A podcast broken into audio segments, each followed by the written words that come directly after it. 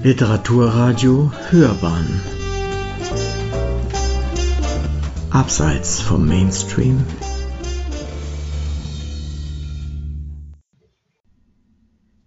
Essay. Die Wahrheit über einen Lügenbaron. Zum 300. Geburtstag von Münchhausen. Von Manfred Orlik Liebe Leserin, lieber Leser, stellen Sie sich vor, Sie sitzen im Wartezimmer Ihres Hausarztes und werden aufgerufen. Herr Münchhausen, bitte ins Behandlungszimmer 1. Dann können Sie gewiss sein, dass sich alle Patienten nach Ihnen umdrehen würden und auch nicht erstaunt wären, flögen Sie auf einer Kanonenkugel ins Arztzimmer. Münchhausen ist ein Name, den wohl jeder kennt. Andere mussten ein großes Reich gründen oder ein Meisterwerk schaffen, um berühmt zu werden. Münchhausen genügten ein paar Geschichten. Doch wer war ihr fiktiver Vorfahre, dem sie ihre Bekanntheit verdanken? Die meisten halten den sogenannten Lügenbaron für eine literarische Figur. Sie haben die Rechnung aber ohne Hieronymus Karl Friedrich Freiherr von Münchhausen gemacht, der vor 300 Jahren, genauer am 11. Mai 1720 in Bodenwerder an der Weser geboren wurde. Die Familie von Münchhausen ist ein altes niedersächsisches Adelsgeschlecht. Der Vater, ein Oberstleutnant der Kavallerie, Georg Otto von Münchhausen, er lebte 1682 bis 1724, starb früh, so dass der kleine Hieronymus mit seiner Mutter und sechs Geschwistern auf dem Gut in Bodenwerder aufwuchs. Im Alter von zwölf Jahren schickte man ihn als Pagen zu Verwandten ins 20 Kilometer entfernte Schloss Bevern. 1737 übernahm ihn dann Prinz Anton Ulrich von Braunschweig-Wolfenbüttel als Pagen. Da der Prinz der Verlobte von Anna Leopoldowna, einer Nichte von Zarin Anna I. war, folgte ihm der junge Münchhausen an den Zarenhof in St. Petersburg.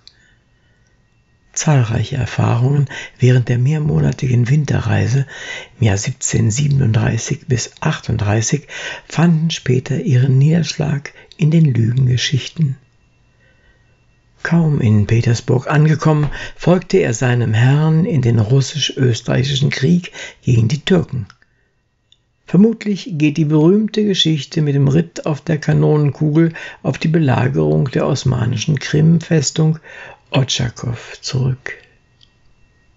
Im Juli 1739 fand die glanzvolle Hochzeit von Anton Ulrich und Anna Leopoldowna in Petersburg statt. Ein Jahr später kam ihr Sohn Iwan VI. zur Welt, der nach dem Tod der Zarin Anna im Alter von zwei Monaten zum Zaren und Kaiser intronisiert wurde.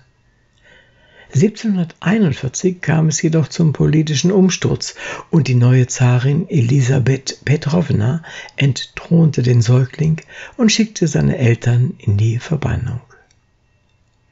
Münchhausen 1739 zum Fähnrich, 1740 dann zum Leutnant der russischen Braunschweig-Kürassiere ernannt, die in der zum russischen Zarenreich gehörenden Garnisonstadt Riga stationiert waren, erlebte die Intrigen und Machtkämpfe am Petersburger Hof nur aus der Ferne. Während des Umsturzes kämpfte er mit seinem Regiment im russisch-schwedischen Krieg in Finnland. Vielleicht rettete ihn dieser Einsatz vor der Verbannung, die vielen Anhänger von Anton Ulrich und Anna Leopoldowna jahrelang erleiden mussten. Die militärische Karriere war unter diesen Umständen allerdings beendet. Erst 1750 wurde er zum Rittmeister befördert. Münchhausen lebte in Riga. Er verkehrte in deutsch-baltischen Adelskreisen und kam hier sicher mit der livländischen Erzähltradition in Berührung. Eine enge Freundschaft verband ihn mit dem Gutsbesitzer und Jagdgefährten Georg Gustav von Dunten, der seine Wurzeln ebenfalls in Niedersachsen hatte. 1744 heiratete Münchhausen dessen Tochter Jakobine und das Paar lebte sechs Jahre auf dem Gutshof der Familie, ehe es nach Niedersachsen zog. Nach der Klärung der Erbschaft übernahmen Hieronymus und Jakobine den Gutshof in Bodenwerder, wo sie oft Gäste empfingen. Im geselligen Kreis von Freunden und Bekannten wurde Münchhausen regelrecht zum Entertainer Gespickt mit Jägerlatein und jeder Menge Humor gab er seine fantasievollen Geschichten zum Besten. Nach fast 50-jähriger Ehe starb Jakobine 1790 und Münchhausen stürzte in eine schwere Krise. Vier Jahre später heiratete der nun schon 74-jährige sein Patenkind, die 20-jährige Bernardine Brunsig von Brunn. Nach schlimmen Zerwürfnissen reichte er jedoch bereits nach wenigen Monaten die Scheidung ein. Bei dem demütigenden Prozess verlor er sein ganzes Vermögen. Am 22. Februar 1797 starb Hieronymus von Münchhausen einsam und verarmt. Münchhausen hat seine Geschichten niemals schriftlich festgehalten, vielmehr haben andere sie ihm abgelauscht und veröffentlicht. Bereits 1781 erschienen die ersten Erzählungen in der Schwanksammlung Vademecum für lustige Leute, die einem Herrn von MHSN zugeschrieben wurden. Als die wunderbaren Reisen des Freiherrn von Münchhausen 1786 anonym erschienen, war der Betroffene tief verletzt. Man hatte nicht nur seine Geschichten gestohlen, sondern auch seinen Namen. Er wurde als Lügenbaron etikettiert, eine Beleidigung für einen Edelmann. Als Übeltäter vermutete der Geprellte die Dichter Georg Christoph Lichtenberg oder Gottfried August Bürger. Münchhausen wollte beide verklagen, außerdem den Verleger. Nur mit Mühe konnte man ihn davon abhalten. Erst viel später stellte sich heraus, dass Bürger das Schlitzohr war. Er hatte jedoch nur mehrere, ebenfalls anonyme englische Vorlagen, die der deutsche Gelehrte Rudolf Erich Raspe für das britische Lesepublikum verfasst hatte, rückübersetzt und noch einige Geschichten hinzugefügt. Das Münchhausen-Buch wurde Bürgers populärstes Werk, während Raspe bald in Vergessenheit geriet. Ihre Veröffentlichungen waren der Auftakt für eine unübersehbare Menge von Münchhausen-Ausgaben bis zum heutigen Tag. Das Erbe des Barons ist bis heute lebendig. Davon zeugen eine unübersehbare Menge an Münchhausen-Ausgaben und Übersetzungen in rund 50 Sprachen und Dialekte. Manche Geschichten sind nach über 200 Jahren immer noch Schullektüre, angefangen vom Ritt auf der Kanonenkugel, den Enten an einer Schnur oder wie sich Münchhausen samt seinem Pferd am eigenen Schopf aus dem Sumpf zieht.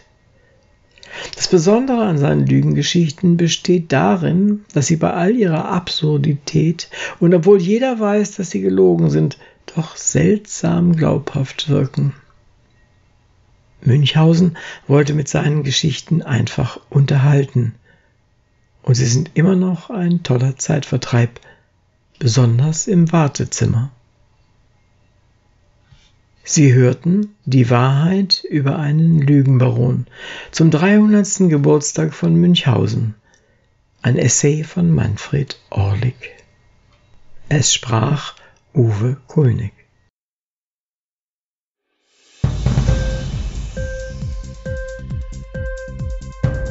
Hat dir die Sendung gefallen? Literatur pur, ja, das sind wir. Natürlich auch als Podcast. Hier kannst du unsere Podcasts hören. Anchor, Spotify, Apple Podcast, iTunes, Google Podcasts, radio.de und viele andere mehr.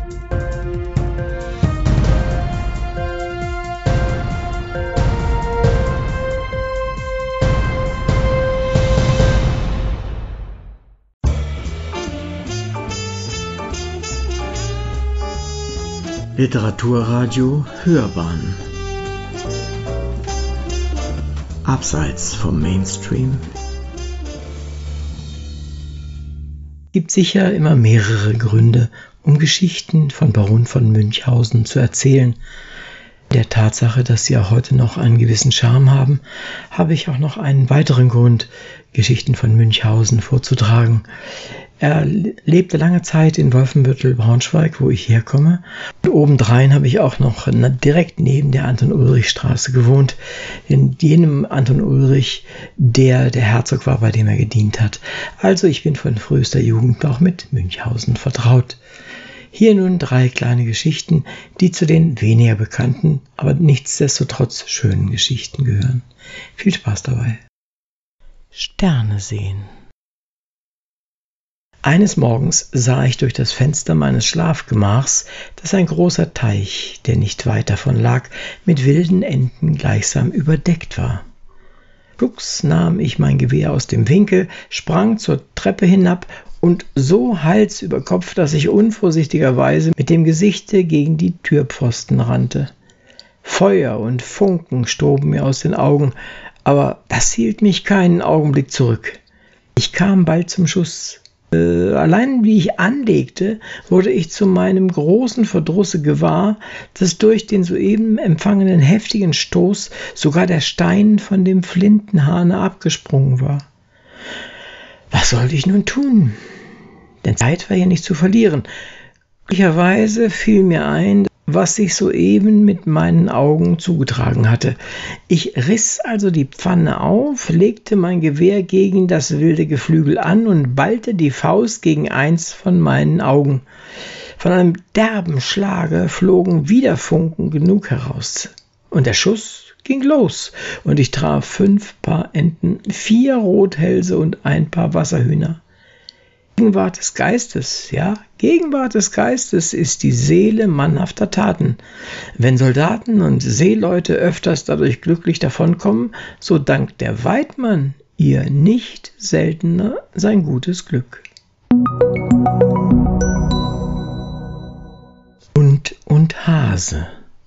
Ich jagte nämlich zwei ganzer Tage hinter einem Hasen her. Mein Hund brachte ihn immer wieder herum, aber nie konnte ich zum Schusse kommen. Hexerei zu glauben, ist meine Sache nie gewesen. Dazu habe ich zu außerordentliche Dinge erlebt. Allein hier war ich doch mit meinen fünf Sinnen am Ende. Endlich kam mir aber der Hase so nahe, dass ich ihn mit meinem Gewehr erreichen konnte. Er stürzte nieder, und was meinen Sie, was ich nun fand? Vier Läufe hatte mein Hase unter dem Leibe und viere auf dem Rücken. Waren die untern, waren die zwei untern Paar müde, so warf er sich wie ein geschickter Schwimmer, der auf Bauch und Rücken schwimmen kann, herum, und nun ging es mit den beiden Neuen wieder mit verstärkter Geschwindigkeit fort. Nie habe ich nachher einen Hasen von der Art gefunden, und auch diesen würde ich nicht bekommen haben, wenn mein Hund nicht so ungemeine Vollkommenheiten gehabt hätte. Dieser aber übertraf sein ganzes Geschlecht so sehr, dass ich kein Bedenken tragen würde, ihm den Beinamen des Einzigen beizulegen, wenn nicht ein Windspiel, das ich halte, ihm diese Ehre streitig machte. Das Tierchen war nämlich minder wegen seiner Gestalt als wegen seiner außerordentlichen Schnelligkeit merkwürdig. Hätten die Herren es gesehen, so würden sie es gewiss bewundert und sich gar nicht verwundert haben, dass ich es so lieb hatte und so oft auch mit ihm jagte. Es lief so schnell, so oft und so lange in meinem Dienste, dass es sich die Beine bis ganz dicht unterm Leibe weglief und ich es in seinen letzten Lebzeiten nur noch als Dachssucher gebrauchen konnte in welcher Qualität es mir denn ebenfalls noch manch Liebesjahr diente. Seeabenteuer Einst war ich in großer Gefahr, im mittelländischen Meere umzukommen. Ich badete mich nämlich an einem Sommernachmittage unweit Marseille angenehmen See, als ich einen großen Fisch mit weit aufgesperrtem Rachen in der größten Geschwindigkeit auf mich daherschießen sah. Zeit war hier schlechterdings nicht zu verlieren, und auch war es durchaus unmöglich, ihm zu entkommen. Unverzüglich drückte ich mich so klein wie möglich zusammen, indem ich meine Füße herauszog und die Arme dicht an den Leib schloss. Dieser Stellung schlüpfte ich denn gerade zwischen seinen Kiefern hindurch bis in den Magen hinein. Hier brachte ich, wie man leicht denken kann, einige Zeit in gänzlicher Finsternis, aber doch in einer nicht unbehaglichen Wärme zu. Da ich ihm nach und nach Magendrücken verursachen mochte, so wäre er mich denn gern wohl wieder losgeworden. Weil es mir gar nicht an Raum fehlte, so spielte ich ihm durch Tritt und Schritt, durch Hopp und Hey gar manche Possen. Nichts schien ihn aber mehr zu beunruhigen als die schnelle Bewegung meiner Füße, da ich versuchte, einen schottischen Tanz zu tanzen. Ganz entsetzlich schrie er auf und erhob sich fast senkrecht mit seinem halben Leibe aus dem Wasser. Hierdurch ward er aber von dem Volk eines vorbeisegelnden italienischen Kauffahrteischiffes entdeckt und in wenigen Minuten auch mit Harpunen erlegt. Sobald er an Bord gebracht war, hörte ich das Volk sich beratschlagen, wie sie ihn aufschneiden wollten, um die größte Quantität Öl von ihm zu gewinnen. Da ich nun Italienisch verstand, so geriet ich in die schrecklichste Angst, dass ihre Messer mich wohl auch noch mit erreichen würden.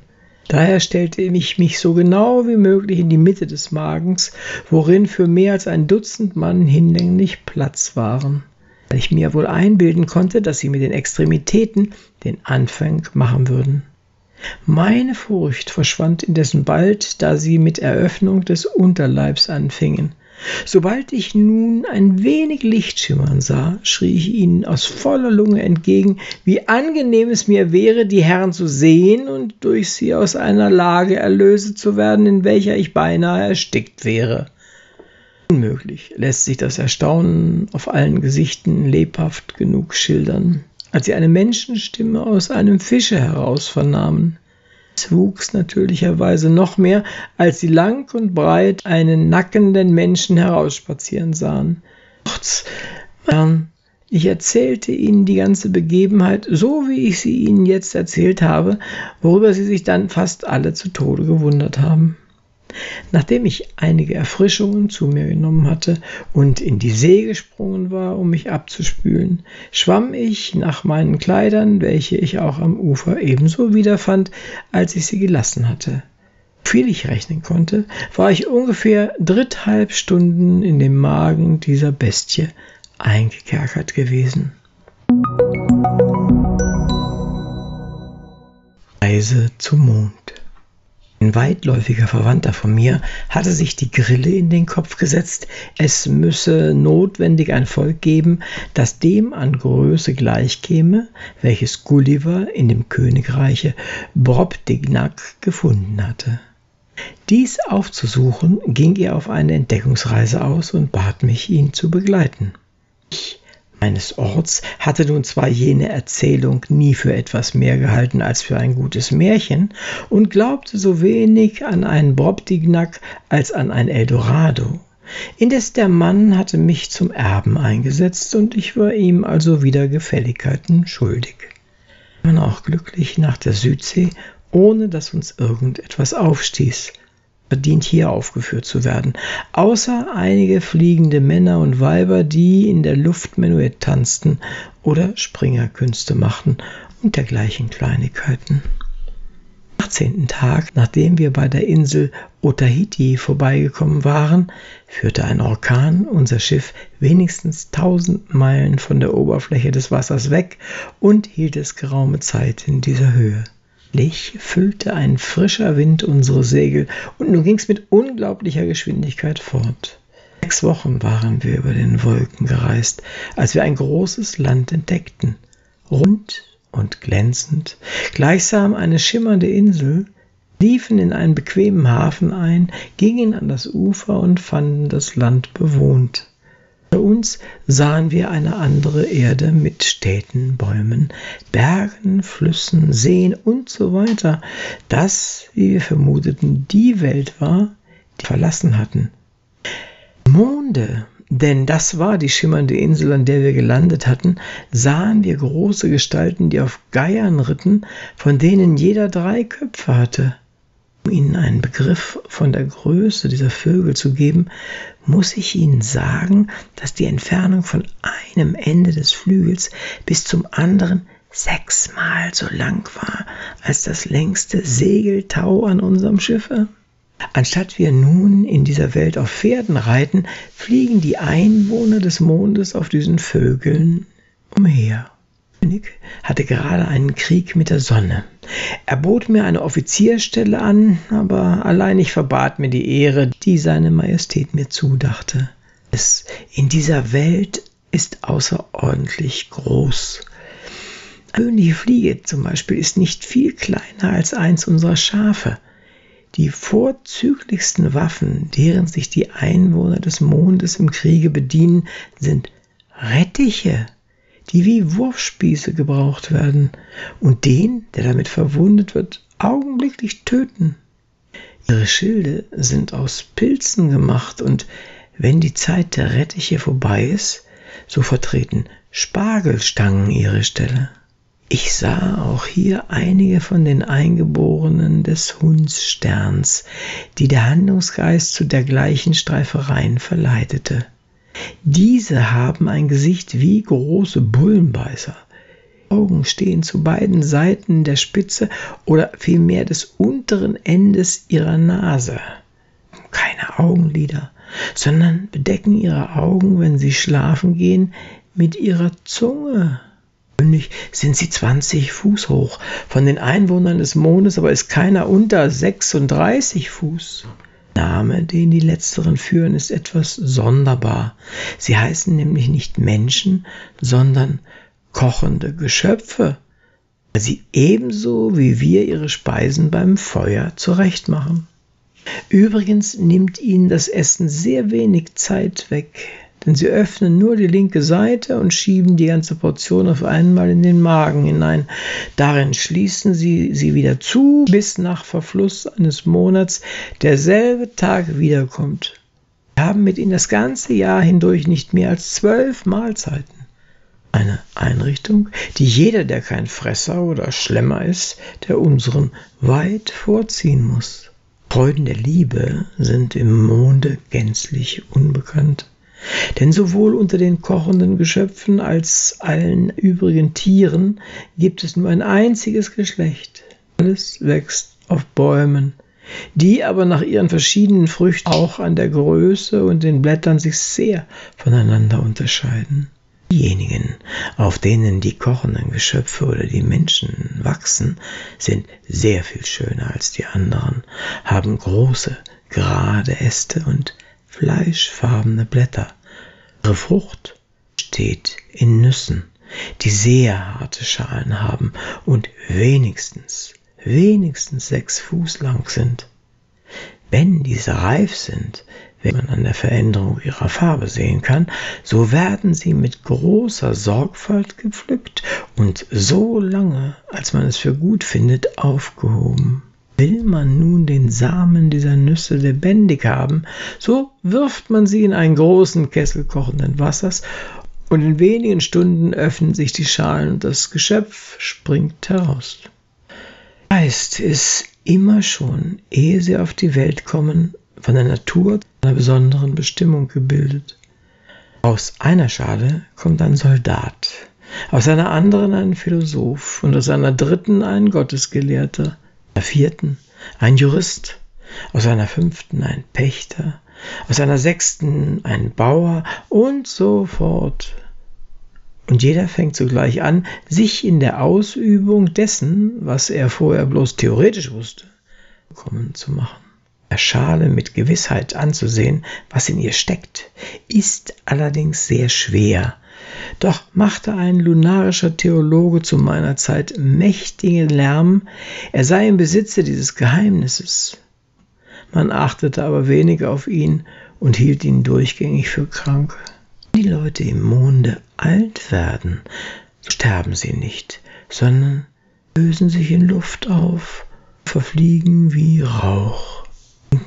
Haben sie nicht nötig, denn es finden gar keine Ausleerungen bei ihnen statt, ausgenommen durch das Aushauchen.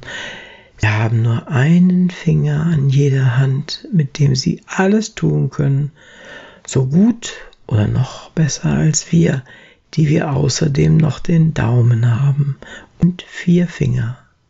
Ihren Kopf haben Sie unter dem rechten Arm. Und wenn Sie auf eine Reise oder an eine Arbeit gehen, bei der Sie sich heftig bewegen müssen, so lassen Sie ihn gemeiniglich zu Hause. Um Rat fragen können Sie ihn, Sie mögen von ihm entfernt sein, soweit Sie wollen, immer. Auch pflegen die Vornehmen unter den Mondbewohnern, wenn sie gern wissen möchten, was unter dem gemeinen Volke vorgeht, nicht unter dasselbe sich zu begeben bleiben zu Hause. Das heißt, der Körper bleibt zu Hause und schickt nur den Kopf aus, der inkognito gegenwärtig sein kann und dann nach Gefallen seines Herrn eingezogenen Kundschaft zurückkehrt.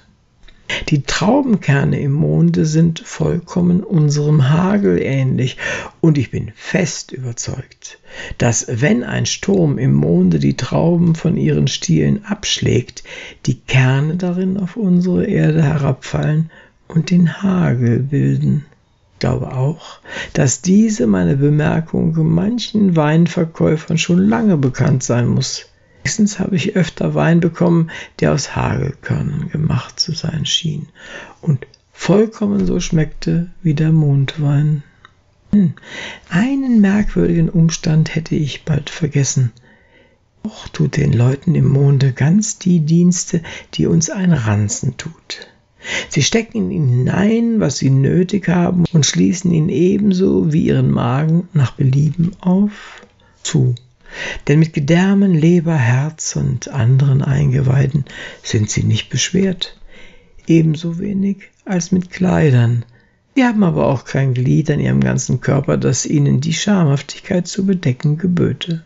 Ihre Augen können sie nach Gefallen herausnehmen und einsetzen und ebenso gut damit sehen, wenn sie in ihrem Kopfe, als wenn sie in ihrer Hand sind. Vieren oder beschädigen sie zufälligerweise eins, so können sie ein anderes borgen oder kaufen und dasselbe so gut gebrauchen als ihr eigenes. Trifft daher allenthalben im Mond Leute, die mit Augen handeln. Und in dieser einzigen Sache haben alle Einwohner durchaus ihre Grillen.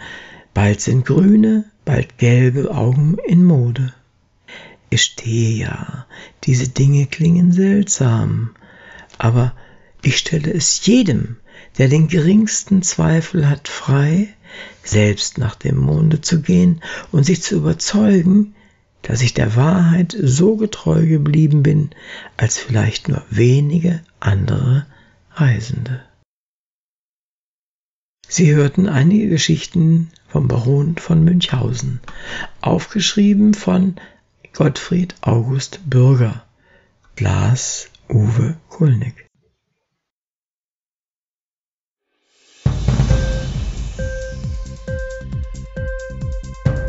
Hat dir die Sendung gefallen? Literatur pur, ja, das sind wir. Natürlich auch als Podcast. Hier kannst du unsere Podcasts hören.